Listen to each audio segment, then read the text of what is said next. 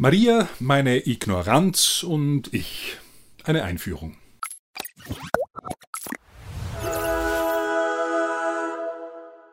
Ich kann mich gut erinnern an meine eigene Geschichte mit Maria. Mit 16 habe ich den Glauben durch ein Erlebnis mit Gott wiederentdeckt und war einige Monate später für ein Jahr in Australien. Dort habe ich neben der Schule mein Taschen- und Reisegeld mit Marionettenspielen verdient. So kam es auch im Hafen von Sydney zu einer Begegnung mit Freikristen.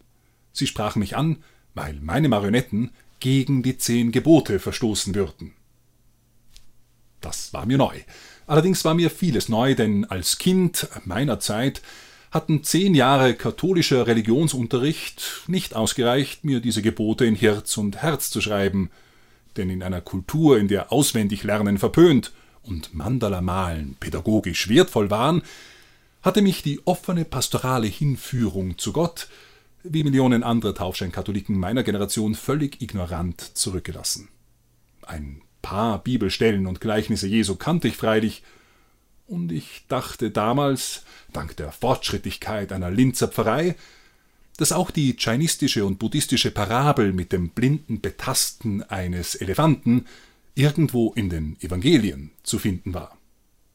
Kein Scherz, ich war einfach ein Kind des nachkonziliaren Aufbruchs und Frühlings. Da stand ich nun am Pazifik und hielt stirnrunzelnd die Fäden in der Hand. Meine Marionetten, zwei große Marionetten, die zwei kleine Marionetten spielten, welche eine Band formten, die Eric Clapton unplugged in die vorbeiziehende Menge plärrte. Meine Marionetten waren ein Gräuel vor dem Herrn, zum ersten Mal nahm ich damals die Bibel wirklich in die Hand, und weil Recherche 1994 noch in Bibliotheken stattfand, verbrachte ich Tage und Nächte zwischen allen katholischen Büchern, die ich in der State Library of New South Wales finden konnte. So bekam das Erlebnis, das mein Herz Monate zuvor in Assisi an den christlichen Gott gebunden hatte, langsam Fleisch und Knochen. Dank des Angriffs auf meinen katholischen Glauben, den ich damals kaum verstand, begann ich diesen selben Glauben nun endlich zu entdecken. Ich habe in jener Zeit auch eine Menge Schund gelesen, denn nicht überall, wo katholisch draufsteht, ist auch katholisch drin. Aber es war meine erste rationale Auseinandersetzung mit Argumenten für und wider den Glauben meiner Väter. Maria spielte damals keine große Rolle. Jesus war das Zentrum meines Studiums. So hatte ich auch nichts entgegenzusetzen, als mich an einem meiner vielen Abende an der Coogee Beach ein paar Mädels ansprachen. Ich hatte eben mit dem Diavolo einmal Tricks in die Luft gewirbelt, da saß man schon im Sand und redete vom Leben, dann vom Glauben. Und da auch diese jungen Damen Protestanten waren, fuhren sie ohne Umschweife Geschütze gegen meine papistische Irrlehre auf.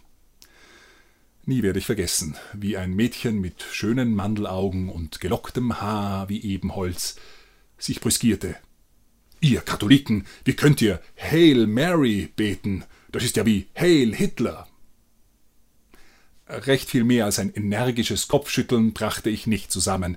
Ich erklärte zwar, dass Hail Mary und Heil Hitler in keinster Weise auf das gleiche zurückgehen, aber ich war zu ignorant, um jene Bible-believing Christians wenigstens darauf hinweisen zu können, dass die Anrede Hail Mary samt der folgenden Worte des Gegrüßet seist du Maria von niemand anderem stammten als vom Erzengel Gabriel höchstpersönlich Biblischer geht es nicht. Es zeigte mir auch, später, als ich die Evangelien las, dass nicht hinter jeder Polemik ein gutes Argument stecken muss. Mein Glaube nahm über jenes Jahr Gestalt an. Maria jedoch blieb eine Figur im Hintergrund. Dort schien sie mir damals auch hinzugehören. Nichts und niemand sollte doch den Blick auf Jesus verstellen. Was ist schon das Geschöpf verglichen mit dem Schöpfer, dem menschgewordenen Gottessohn?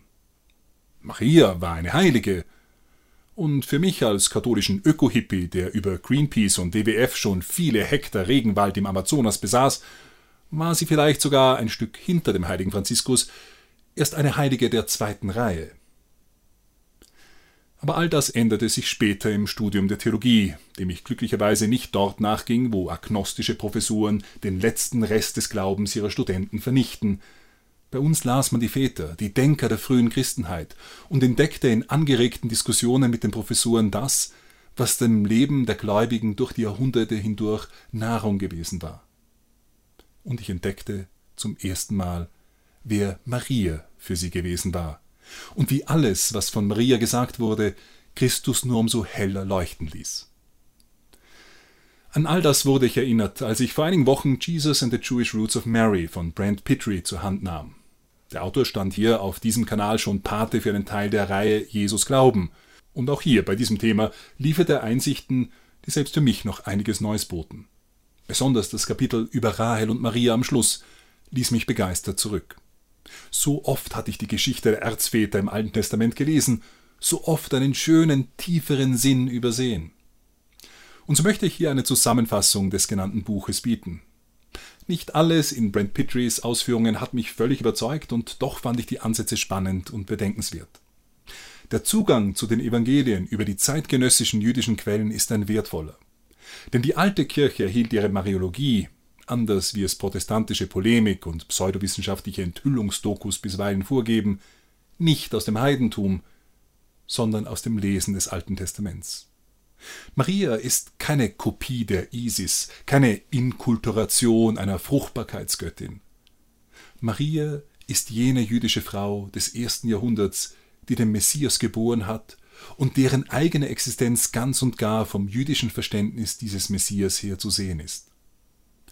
Aus diesem Grund wird in dieser Reihe auf Quellen zurückgegriffen, die vielen Christen, auch Bibelfesten, oft nicht so geläufig sind, Darum will ich die wichtigsten Textsammlungen hier kurz vorstellen. Nicht, weil die ersten Christen sie notwendigerweise gelesen oder verwendet haben, sondern weil sie uns jüdische Traditionen und Denkweisen zeigen, die helfen können, den kulturellen und religiösen Kontext zu verstehen, in dem die Jünger lebten, lehrten und schrieben. Erstens die Schriftrollen vom Toten Meer. Dabei handelt es sich um eine antike Sammlung jüdischer Manuskripte, die irgendwann zwischen dem 2. Jahrhundert vor Christus und 70 nach Christus kopiert wurden. Diese Sammlung, die Mitte des 20. Jahrhunderts zufällig in einigen schwer zugänglichen Höhlen bei Qumran entdeckt worden war, enthält zahlreiche Schriften aus der Zeit des Zweiten Tempels, in der Jesus lebte. Zweitens die Pseudepigraphen des Alten Testaments, Schriften also, die antiken Autoren zugeschrieben wurden, wie Henoch, Esra, Baruch und anderen. Sie umfassen die Jahrhunderte vor und nach der Zeit Jesu. Viele dieser Werke, wie das erste Buch Henoch, das Buch der Jubiläen, vier Esra und zwei Baruch, geben wichtige Einblicke in das damalige Judentum. Drittens die Werke des Josephus Flavius. Josephus war ein jüdischer Historiker und Pharisäer, der im ersten Jahrhundert nach Christus lebte und später für die Römer schrieb. Seine Werke sind erhellende Zeugnisse der jüdischen Geschichte und Kultur zur Zeit der frühen Kirche. Viertens die Mishnah und die Tosefta, zwei umfangreiche Sammlungen der mündlichen Überlieferungen jüdischer Rabbiner, die von etwa 50 vor Christus bis 200 nach Christus lebten. Die meisten dieser Überlieferungen befassen sich mit rechtlichen und liturgischen Angelegenheiten. Für das rabbinische Judentum ist die Mishnah nach der Heiligen Schrift das maßgebliche Zeugnis der jüdischen Tradition. Fünftens die Targums. Dies sind antike jüdische Übersetzungen und Paraphrasen der Schrift aus dem Hebräischen ins Aramäische. Die Targums entstanden irgendwann nach dem babylonischen Exil, also im 6. Jahrhundert vor Christus, als viele Juden begannen, Aramäisch anstelle von Hebräisch zu sprechen. Allerdings sind sich die Gelehrten uneinig über die genauen Daten, da diese sehr schwer zu ermitteln sind. Sechstens der babylonische Talmud, eine umfangreiche Zusammenstellung, mehr als 30 dicke Bände der Überlieferungen der jüdischen Rabbiner, die etwa zwischen 220 und 500 nach Christus lebten. Der Talmud besteht aus Rechtsgutachten und biblischen Auslegungen in Form eines umfangreichen Kommentars zur Mishnah. Siebtens der Midrash Rabbah. Diese Texte sind alte jüdische Kommentare zu verschiedenen Büchern der Bibel.